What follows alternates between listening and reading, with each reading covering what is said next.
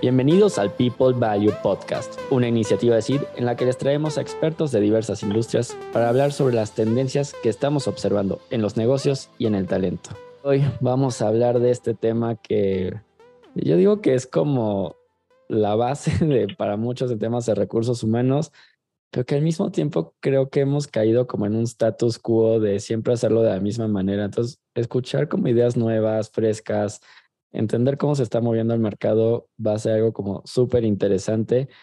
Entonces, para hablar de este tema que se llama reclutamiento, tengo un súper invitado. Aquí está conmigo Francisco Ibáñez, que es experto en recursos humanos y tiene una amplia trayectoria para que hablemos un poquito más de qué tendencias vemos en cuestión de reclutamiento, qué es eso de headhunting, cómo, cómo se mastica eh, y cuáles son esas claves que nosotros en la industria deberíamos de conocer sobre este tema para irnos actualizando y manteniéndonos al día. Para hablar de esto, Francisco, ¿cómo estás?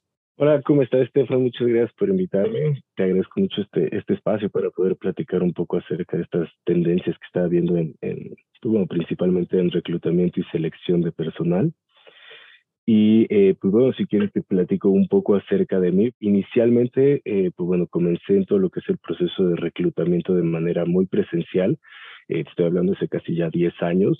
inicié para una aseguradora donde los principales puestos, pues bueno, eran básicamente estos agentes de ventas, donde es un perfil muy complejo porque, bueno, básicamente es la venta de un intangible.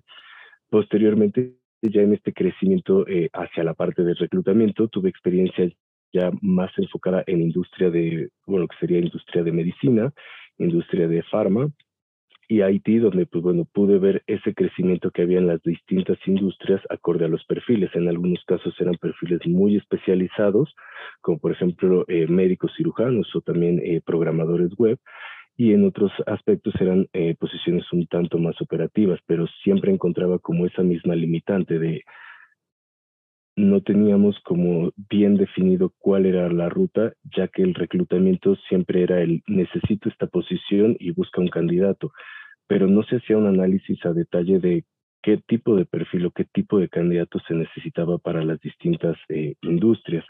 De ahí empezó como esta pasión hacia el reclutamiento, hacia encontrar como ese candidato ideal para cada una de las posiciones y ahí empecé a trabajar ya más de la mano con distintas tecnologías, eh, por ejemplo, las bolsas de trabajo en línea y distintas plataformas que te ayudan como a poder entender mejor el mercado que estás buscando. Eh, en este caso, pues bueno, ya llegó el tema de, de la contingencia o de la pandemia y ahí vino algo muy grande porque muchas de las tecnologías que se estaban trabajando crecieron muy rápido, o sea, por ejemplo, en el mercado de IT creció muy rápido el, el pues bueno, la necesidad de programadores y no había tantos programadores en el mercado, por lo que se empezó a desarrollar nuevos procesos de reclutamiento en donde ya el engagement con los candidatos seleccionados por el tipo de perfil o por el tipo de mercado se buscaba tener como mejor eh, conversación o mayor comunicación. Ahí ya empieza a entrar como esta parte de ya los candidatos se vuelven mucho más indispensables el poder detectar inicialmente este, este perfil adecuado a tu, a tu posición y bueno, ya en, la actualidad, en los últimos dos o tres años, ya con estas nuevas tecnologías y pues, bueno, en los últimos seis meses, un año que ha estado ya toda la parte de la inteligencia artificial, ya puedes integrar estos procesos directamente a tus procesos de reclutamiento y selección o estas tecnologías y con eso puedes llegar a candidatos mucho más rápido, mucho más eficiente de la manera tradicional que se llevaba hace un, hace un par de años. Oye, ahorita decías candidato ideal pero para entender candidato ideal necesito entender la posición primero, ¿no? O sea, ¿cómo, ¿cómo ves eso en cuestión de reclutamiento? Creo que es un dolor de cabeza para varios de nuestros clientes o en el mercado en general lo he visto como este match, porque pensamos reclutamiento es como tráeme al candidato de afuera, el que yo me estoy imaginando y no necesariamente existe ese match con lo que el negocio necesita. ¿Qué, qué estás viendo tú ahí como reto en las empresas para definir el eh, tema de posición? Bien, es muy importante para definir todo el proceso de reclutamiento iniciar con un análisis de puesto correcto, el saber qué es lo que realmente necesita tu empresa y no qué tanto, eh, pues digamos que la persona que contrataría espera de la posición. Esto porque muchas veces eh, no se consideran ciertas habilidades o ciertas competencias en los perfiles que una vez que se hace la contratación empieza a haber este tipo de problemas, ya que se tiene bien definido cuál sería como la necesidad del puesto o el análisis de puesto, de ahí se tiene que hacer una descripción del puesto en donde puedas ir tú definiendo exactamente cuáles son las actividades que va a realizar el puesto, cuál va a ser el sueldo, cómo va a estar trabajando, en qué esquema va a estar trabajando, o sea, definiendo bien el puesto para poder crear un perfil del puesto y ya ahí ya estás definiendo exactamente qué tipo de perfil es el que estás por buscar en el mercado y pues bueno, evidentemente ajustarlo a, a, posiciones reales, ¿no? O sea, muchas veces más sucede en IT, te solicitan, por ejemplo, ¿no? Un programador en esta tecnología o en este proceso con 10 años de experiencia y la tecnología apenas tiene cuatro o cinco años de haber salido al mercado, ¿no? Que ahí es donde dices, es un poco complicado encontrar gente tan especializada en posiciones, pero al final del día el desconocimiento de la necesidad del puesto en tu empresa, pues bueno, te hace como seguir ese patrón.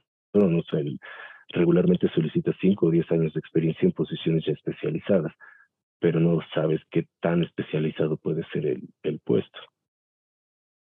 ¿Y a qué se lo atribuyes esto? O sea, porque sí es algo que he visto como frecuentemente, ¿no? Como este mismatch entre lo que queremos dentro de las empresas y pues, lo que existe en el mercado. ¿Crees que sea, o sea, creo que de quién es la, responsabilidad de, atender esto y que realmente generar ese match? ¿O, qué diría, qué consejo le darías a los que nos escuchan al respecto? Bien, yo lo que recomendaría es, eh, una vez que se está haciendo como este, esta descripción, este análisis del puesto, sí entender bien qué es lo que se está buscando en el mercado para poder identificar rápidamente no nada más cuáles son las necesidades del puesto, sino cuáles son los candidatos, dónde los vas a poder buscar, dónde vas a tener mejor éxito para encontrar un candidato ideal y de ahí ir calibrando cada vez que se encuentre un, obstáculo en el reclutamiento la posición hasta llegar a, a, lo que en verdad se está buscando. También por otro lado, algo que, que recomendaría muchas veces eh, plataformas como LinkedIn te pueden acercar muy rápido a los candidatos si ya tienes bien definidas cuáles serían como las actividades clave o las keywords de la posición y con esto pues bueno puedes ir cerrando más rápido estos, eh, estos gaps para llegar al candidato. Ahorita tocaste un tema súper interesante, o sea, el tema de keywords, ¿no? O sea, creo que eso es algo que eh, yo, por ejemplo, se lo doy mucho a mis asesorados cuando es tema de transición de carrera y demás. Oye, tienes que meter keywords, import o sea, que la gente busca, ¿no? Dentro de, tu perfil. Pero luego también está este lado que dices tú, ¿no? Tú como empresa también buscas ahí keywords. En la parte de keywords, alguna, un consejo, creo que le puede servir a ambos, ¿no? Tanto al que está buscando trabajo como para la empresa que recluta, porque al final del día, entre mejores keywords usemos todos, más fácil va a ser encontrar el talento adecuado, ¿no? Eh, ¿Algún consejo ahí que, tengas? Sí, totalmente. Eh, es muy importante utilizar estas keywords porque al final del día, ahorita nosotros buscamos a través de Google o a través de algoritmos digitales eh, trabajo. En este caso, sí, se, o sea, por ejemplo, yo como empresa cuando postulo mi, mi posición o mi vacante, utilizo ciertas keywords para que los motores de búsqueda me arrojen en los principales lugares donde la gente está buscando ese tipo de empleos. Y por el otro lado, como candidato, si yo agrego a mi perfil este tipo de palabras eh, que sobresaldrían de mi perfil, va a hacer que los motores de búsqueda, cuando los reclutadores estén buscando eh, candidatos de manera pasiva, puedan llegar más rápido a él. Y de otra recomendación que les podría hacer, eh, una, utilicen Google Trends, ahí vienen todas las tendencias y todos los, pues bueno, los, en este caso, keywords que podrían utilizar. Y por otro lado, también tratar de hacer un perfil o una eh, un currículum apoyándose con ChatGTP que les va a dar palabras muy específicas, muy clave y esto ya cuando lo hacen en LinkedIn, pues bueno, es mucho más fácil para los hunters llegar a los perfiles porque buscamos a través de keywords, no tanto a través como de, del nombre de la posición. Ya va dos veces que mencionas inteligencia artificial desde que empezamos. ¿Qué tanto está cambiando inteligencia artificial todo el mundo de reclutamiento? Bastante. O sea, eh, ahorita ya a través de eh, videollamadas se puede transcribir la llamada como tal con los candidatos y de ahí se puede hacer un match con ChatGTP entre la descripción del puesto y lo que el candidato está mencionando. Entonces ya puedes ir viendo con inteligencia artificial la viabilidad que va a tener ese candidato para cubrir las necesidades que tú tienes del puesto. Y si vas, eh, o sea, digo, la más común es ChatGTP, pero hay más de 120 inteligencias que puedes ir utilizando para ir como recuperando esta, esta información y sí te va acercando a literal, o sea, la persona más indicada dentro del proceso que tú estés llevando.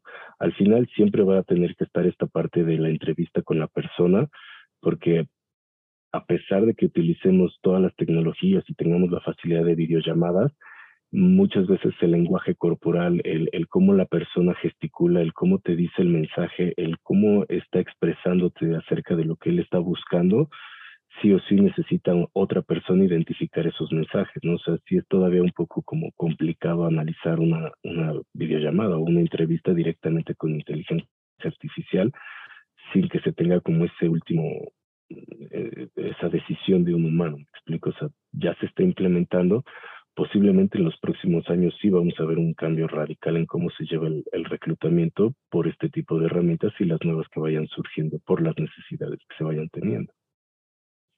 Y en ese sentido, o sea, como dices, ¿no? O sea, al final no, no es que la inteligencia artificial sustituya la parte humana, ¿no? Que, que sigue siendo básica en un proceso de reclutamiento.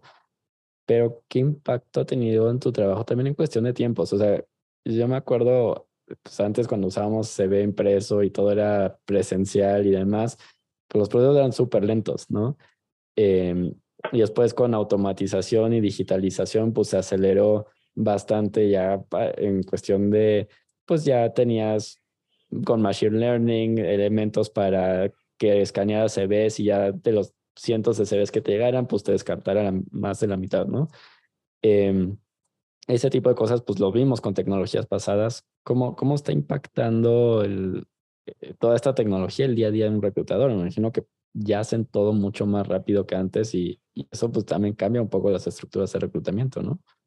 Sí, claro, por supuesto. O sea, con estas tecnologías eh, ya los tiempos son muchísimo más eh, reducidos por lo mismo de que con un par de clics y con las palabras, ahora sí que nuevamente, con las keywords indicadas, eh, puedes hacer una descripción de puesto, puedes hacer un análisis de puesto, o sea, puedes ya llegar a, a especificar muy concretamente qué es lo que estás buscando y eso, pues bueno, te eficienta mucho los procesos de reclutamiento. Ya la parte de selección entramos en, en, lo que mencionaba, ¿no? O sea, siempre va a haber como esta parte de un humano terminando de tomar la decisión, pero el encontrar cuáles serían los candidatos más efectivos para el proceso te lo reduce eh, bastante. ¿Qué tanto tiempo? Dependería mucho de, ahora sí que depende totalmente de qué tipo de posición estés buscando y en qué mercado estás buscándolo. En ese sentido, hay ahorita me dejaste pensando. o sea, ¿cómo definirías qué tipo de mercado o cuáles sí, cuáles no? O sea, ¿cómo, por dónde te eh, irías? Por ejemplo, en este caso mm, de mercado, o bueno, más bien me referiría más como a la posición. O sea, es eh, si vas a tener muy buenos resultados buscando, por ejemplo, posiciones operativas, pero cuando ya lo tratas de subir como un, una posición más directiva, sí pudieras tener como ciertas limitantes porque como ya son posiciones muy específicas, sí tienes que tener unas keywords que vayan a llegar directamente al tipo de perfil. Los operativos regularmente tienen perfiles mucho más eh, generales, no tan específicos. Ok, ok. Sí, porque justo creo que luego quería como especificarlo un poquito porque Luego creo que caemos en esta idea fantasiosa de que ya inteligencia artificial va a hacer todo mágicamente y, todavía no, ¿no? O sea, tenemos que definir cuándo sí, cuándo no. Em, y eso me lleva como a, al siguiente tema que quería platicar contigo, porque, o, sea, como que siento que en la parte de reclutamiento, como que justo inteligencia artificial empieza a ayudar mucho, pero hay un tema también en nivel de expertise a la hora de hacer las cosas, ¿no? Eh, ¿Cuándo se vuelve necesario hablar de reclutamiento y cuándo se vuelve necesario hablar de hunting, ¿no? O sea, porque creo que eso es también algo que, que para muchos puede llegar a ser confuso. Oye, debo contratar a alguien que me haga headhunting por fuera, debo quedarme con mi proceso de reclutamiento. ¿Cuándo se vuelve interesante empezar a hablar de hunting? Eh, bueno, inicialmente el hunting es cuando ya estás buscando una posición muy especializada, o sea que al final del día sabes que tu departamento de reclutamiento le puede llevar mucho tiempo, o sea, ya necesitas un perfil específico eh, sí es conveniente recurrir a un, a un headhunter. Eh, de igual forma, no es tan necesario que sea esa única posición. Hay muchos headhunters que sí manejan volumen. Entonces, por ejemplo, si tú necesitas eh, vendedores o necesitas perfiles de, pues, bueno, de promotoría, ellos te pueden hacer todo el proceso y al final del día son como externos a la empresa. Muy raras veces tienen las empresas como internamente un headhunter, porque es preferible tener pues, bueno, el departamento de reclutamiento que ellos pueden sacar eh, como tal esas, esas actividades. Eh, cuando ya es necesario recurrir a un headhunter, depende mucho de la posición que quieras cubrir, cómo la quieras cubrir y qué tan confidencial la quieres tener. ¿A qué voy? Si tienes, por ejemplo, un gerente que quieres eh, reemplazar, y ese gerente tiene mucho contacto con el área de reclutamiento, no vas a querer que, pues bueno, evidentemente sepa que se está buscando su posición. Entonces ahí recurres a un externo que puede llevar el proceso sin ningún problema y luego ya te entrega como tal al candidato o la terna de candidatos para cubrir la posición. Oye, y algo que luego me preguntan mucho es, ¿qué hace un headhunter realmente? ¿No? Porque luego parece como que suena a primera instancia, pues igual un reclutador, ¿no? Pero ¿cuál es la diferencia entre un headhunter y un reclutador? Eh, y, qué impacto tiene eso en el negocio también? Eh, bien, la diferencia, una es la parte del expertise. Un headhunter regularmente ya tiene mucha experiencia reclutando posiciones. Eh, ya son como este tipo de perfiles que tú le puedes dar el nombre del candidato y él va a negociar directamente con ese candidato que se cambie de empresa ya están eh, a un nivel donde las negociaciones ya es más como una venta de la posición y en el caso del reclutador eh, puede llegar como muy general, no hace tanto como esa parte o ese convencimiento con, con el candidato, o sea, al final del día el candidato se está postulando a la, a la vacante. Y por el otro lado, los headhunters casi siempre lo que realizan es eh, de manera individual, o sea, no es como tal un equipo de headhunters, es únicamente el especialista. Ese especialista puede tener su equipo de reclutadores y todo, pero él es como el líder, no sé si me explico. Hace rato mencionaste un par de perfiles, pero ¿cómo se está moviendo el mercado? Porque hace muy al principio del podcast hablabas de, de lo del tema de TI, ¿no? Que fue muy difícil reclutar durante un tiempo. Ahorita, ¿qué, ¿qué se está moviendo? ¿Cuáles son esos perfiles más competidos, más buscados? y donde a lo mejor ahorita justo trabajar con hunters se vuelve particularmente atractivo. Pues bueno, ahora sí que hacia dónde va la tendencia laboral a todos estos temas o todos estos perfiles digitales, todo lo que va a la creación de contenido. Esto porque, bueno, al final del día el mismo mercado está volteando mucho a ver cómo esta parte de la creación de contenido a través de plataformas digitales. Y cuáles son los principales eh, perfiles que se están manejando. Depende mucho del departamento, pero eh, principalmente en, en, IT, todo lo que son eh, programadores full stack, front back, ¿qué es? Front end, back end, todos estos perfiles básicos de programación. En la parte de marketing, todo lo que es diseño gráfico, diseño pues, de marketing digital que al final lo que buscan es el poder acercar este contenido o esta creación de contenido eh, virtual o digital a todos los usuarios que pues, han demostrado las plataformas que pueden eh, generar mayor eh, impacto en los clientes que llevarlo de una manera tradicional. Oye, pero y ahorita me dejaste pensando, justo los perfiles que mencionas son perfiles que ya se ha escuchado por ahí como es que inteligencia artificial viene a a cambiar un poco esa industria, ¿no? Igual, lo mismo, en generación de, contenidos, pues mucho ya se puede empezar a trabajar con inteligencia artificial. ¿Estás viendo ahí también cambios ya en cuestión de perfiles, o sea, tema, o sea, relacionado a inteligencia artificial? Sí, he visto como muchos eh, cambios o muchas tendencias. Por ejemplo, eh, anteriormente eh, tenías tú que estar como en un trabajo, de, independientemente cuál era tu perfil, tú tenías tu trabajo y tenías tus ocho horas eh, a la, bueno, al día y, y así estabas como tal operando. Ahorita tú puedes utilizar una inteligencia artificial que te genere un cuadro y ese cuadro lo comercializas en línea y te va muchísimo mejor de lo que te iba en tu trabajo tradicional. Entonces, este cambio que está viendo de la facilidad que tiene la gente para crear contenido y que este mismo contenido sea consumido efectiva, o sea, de manera efectiva, está haciendo que muchos perfiles migren hacia esos mercados. ¿Cuál es el reto que ahorita va a venir para reclutamiento y selección? que cuando se soliciten perfiles eh, pues bueno, de programadores o, gente que esté en esta industria, el principal problema es de que ya los sueldos y salarios van a ser muy competitivos. ¿Por qué? Porque, pues bueno, ellos mismos van a saber que si realizan esas mismas actividades y o otras actividades en su propio tiempo desde un trabajo remoto, pueden tener mayor ingreso que si están ajustados a una cuestión eh, laboral, ¿no? O sea, este horario fijo y todo. Ese cambio sí viene muy fuerte y por eso estas tecnologías, pues bueno, sí están eficientando como tal la realidad, o sea, que la gente pueda realizar sus actividades mucho más rápido. Algo que me ha tocado ver muchas veces también es este mismatch de lo que le piden al hunter con, con lo que necesitan internamente.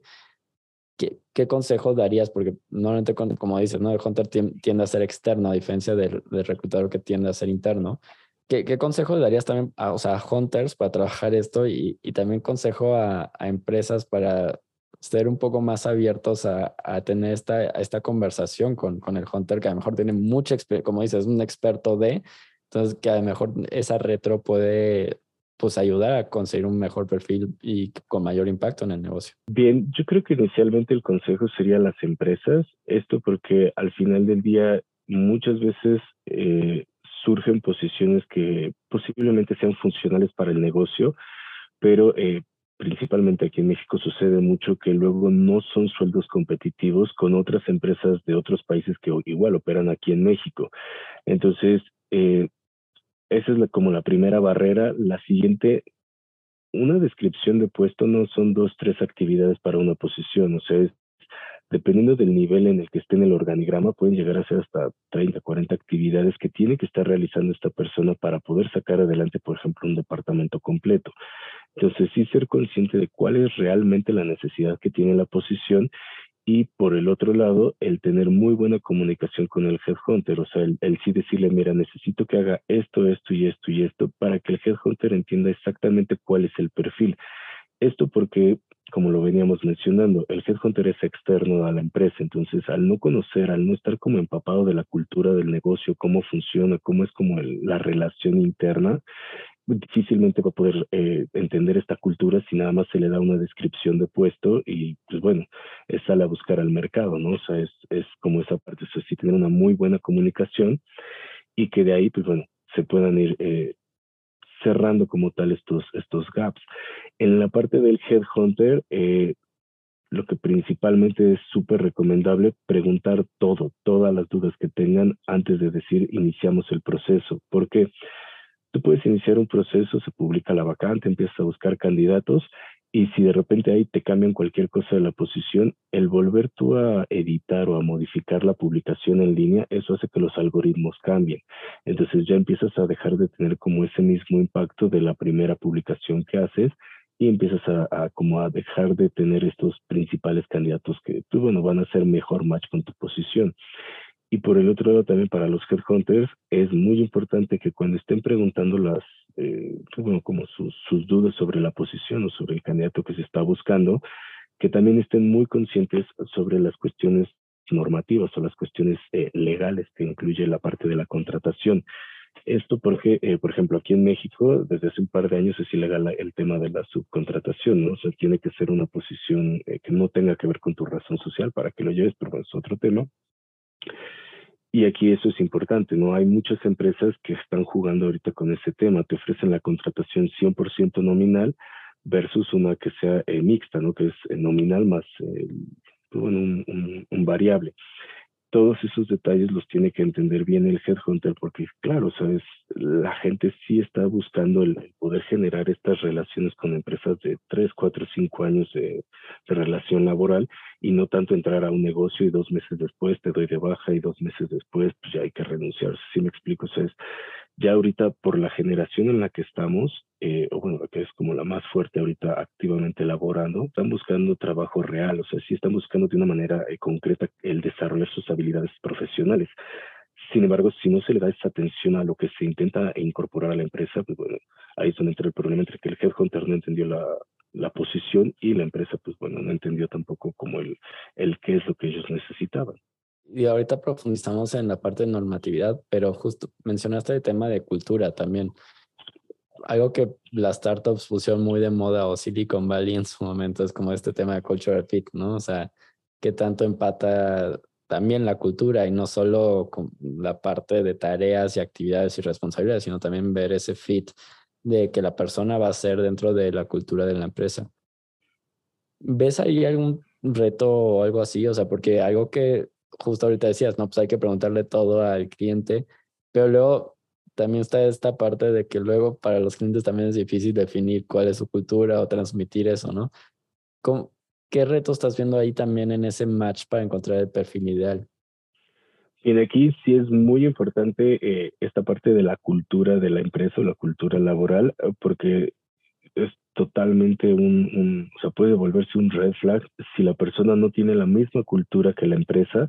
Esto porque aunque sea muy bueno haciendo sus actividades o tenga muy buena eh, experiencia realizando diversos procesos, si la cultura no es la misma, va a empezar a tener problemas eh, en, ahora sí que en esta cuestión de con sus compañeros de trabajo y esto va a hacer que, pues bueno, vaya a haber ahí algún tema a, largo plazo. El reto que yo veo en esta parte, sí es un poco complicado encontrar gente que haga mismo match con tu empresa, pero al final del día esta cultura organizacional tiene que ser algo, eh, pues bueno, o sea, positivo, ¿no? O sea, un ambiente amigable con los trabajadores. Ahorita han salido varias eh, normativas que sí están muy enfocadas a cuidar al trabajador, o sea, la parte psicosocial del trabajador.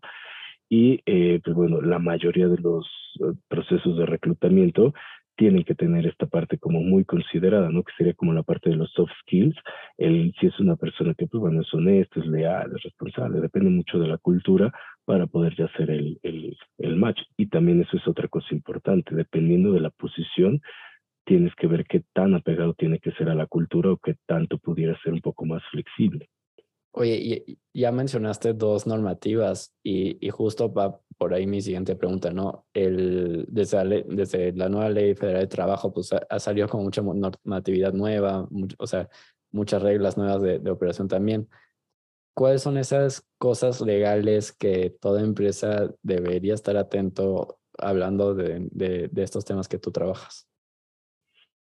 Eh, pues bueno, principalmente, ahora sí que si lo ves desde una perspectiva de reclutamiento y selección, algo que es súper importante, fijarte que los documentos que te entreguen tus candidatos sean originales, más por ejemplo en el tema del RFC, que sí esté activo correctamente, que no esté teniendo ahí algún, alguna inconsistencia, porque las multas sí son eh, un poco elevadas. También por el otro lado, eh, ahorita pues bueno, ya está implementada la NOM 035, esa sí es importante darle seguimiento porque al final del día eh, sí puede venir un cambio muy positivo en tu empresa, o sea, si la llevas al pie de la letra y le vas dando un seguimiento correcto, va a haber un cambio muy positivo en tu, en tu empresa, en el clima laboral. Y también por el otro lado, el incumplimiento de la misma, pues bueno, sí, sí viene igual con unas penalizaciones un tanto elevadas.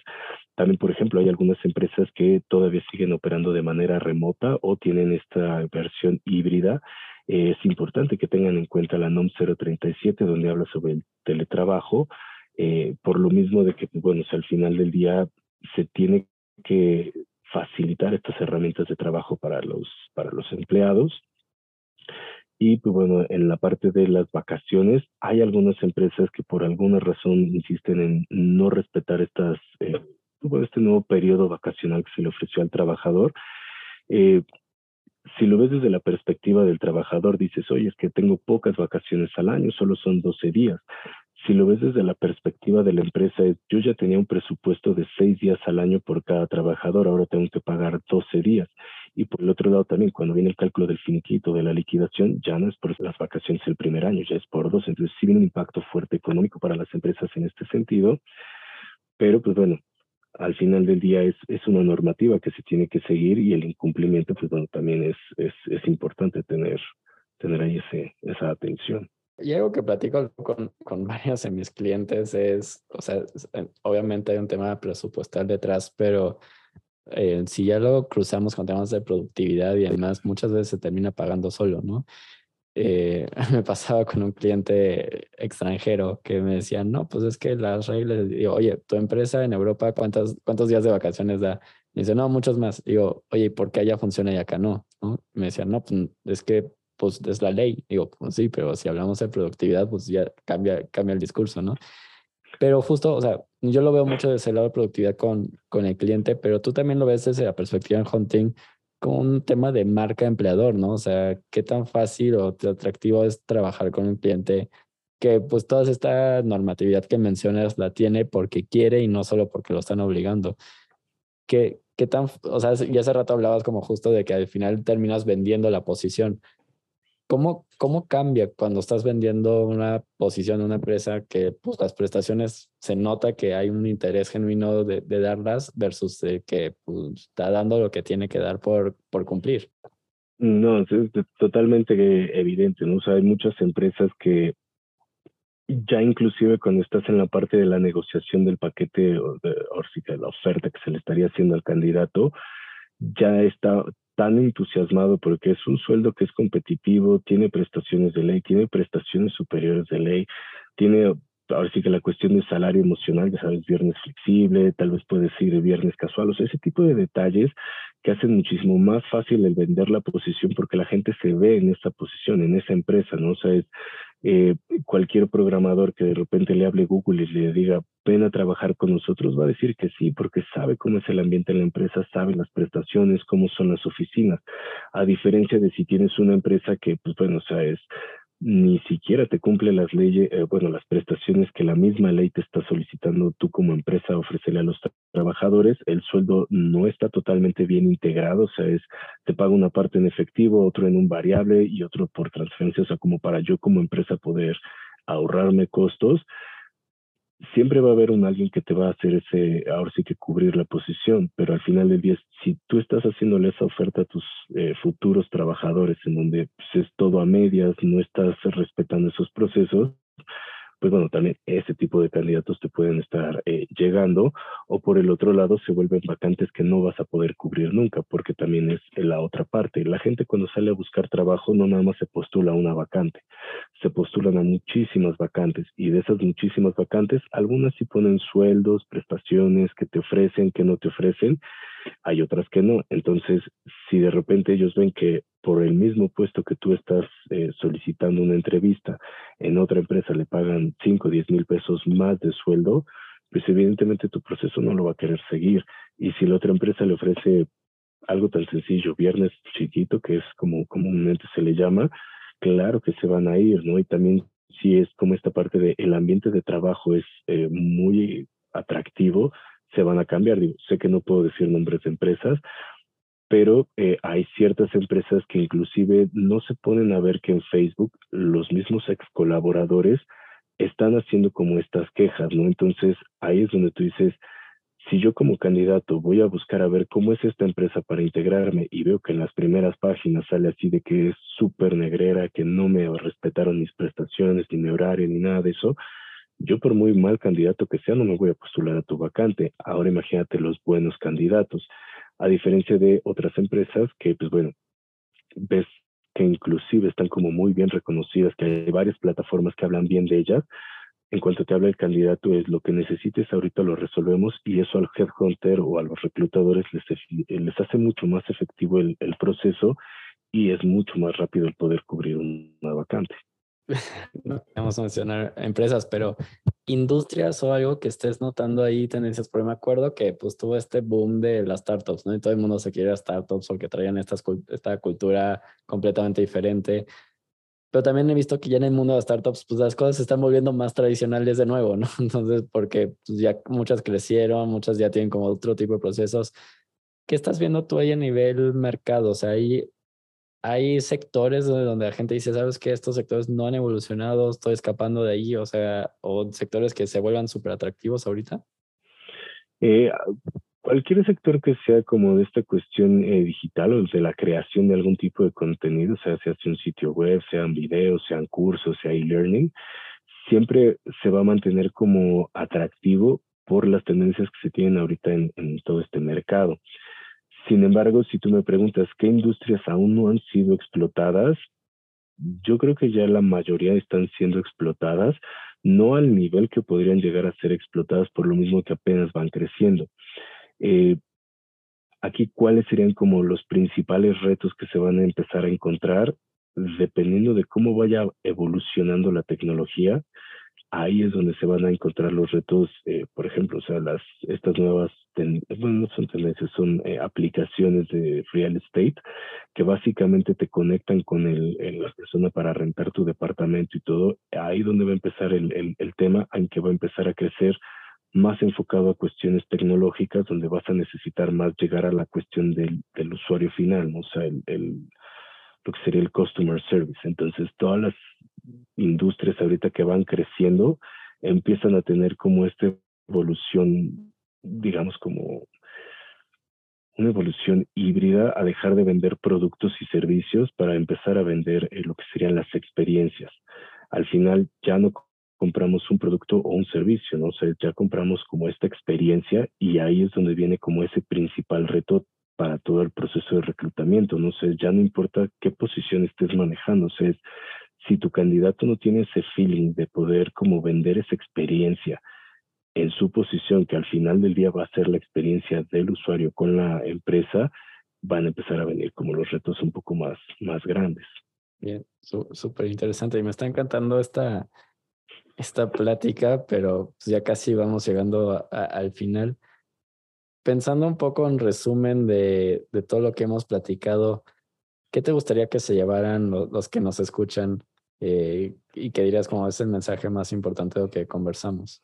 Yo creo que lo más importante que hemos conversado eh, sería hacer como esa, ese entendimiento correcto de qué es la necesidad de tu empresa acorde al mercado que está operando para poder desde ahí abordar correctamente a los candidatos que tú tengas en tus, en tus posiciones y siempre buscando como poder hacer ese match entre las necesidades que realmente tiene la empresa y lo que, pues bueno, un candidato te puede eh, ofrecer con su experiencia, sin importar la industria en la que esté eh, operando. Me encanta esto porque es justo mucho que promovemos es decir, ¿no? O sea, que recursos humanos se tiene que volver mucho más estratégico, ¿no? Y no ser tan transaccional a veces, ah, contrato y despido rápido, eh, sino pues irnos al fondo de alinearnos con el negocio para tener el mayor impacto. Oye, este, Francisco, seguramente va a haber mucha gente que diga como, oye, pues me, sirve lo que ofrece Francisco o, o, quiero profundizar en algún tema. ¿Cómo podrían ponerse en contacto contigo para, para darle continuidad a esta conversación? Eh, me pueden buscar a través de LinkedIn. Ahí estoy la mayor parte del tiempo compartiendo contenido, compartiendo posiciones, compartiendo eh, pues distintos datos o igual eh, me pueden contactar a través de WhatsApp eh, al 55 13 77 70 46. Súper, sí, estoy seguro que va a haber gente que se quede picada porque fuimos hablando de varios temas y seguramente va a haber dudas que, que surjan a partir de esta conversación, ¿no? Entonces, este, tomen la palabra Francisco, ya, ya tienen ahí sus datos de contacto y estoy seguro que pueden continuar ahí con, con estas conversaciones. Oye, pues de mi lado, pues muchas gracias. La verdad es que luego de estos temas creo que no hablamos lo suficiente y, me encantó poder conversar contigo. Francisco, muchas gracias por estar aquí con nosotros el día de hoy. Y también a todos los que nos escuchan por prestarnos sus oídos un rato. Pueden seguir también la conversación con nosotros en LinkedIn a través de Seed Consulting México y nos estaremos escuchando en la próxima.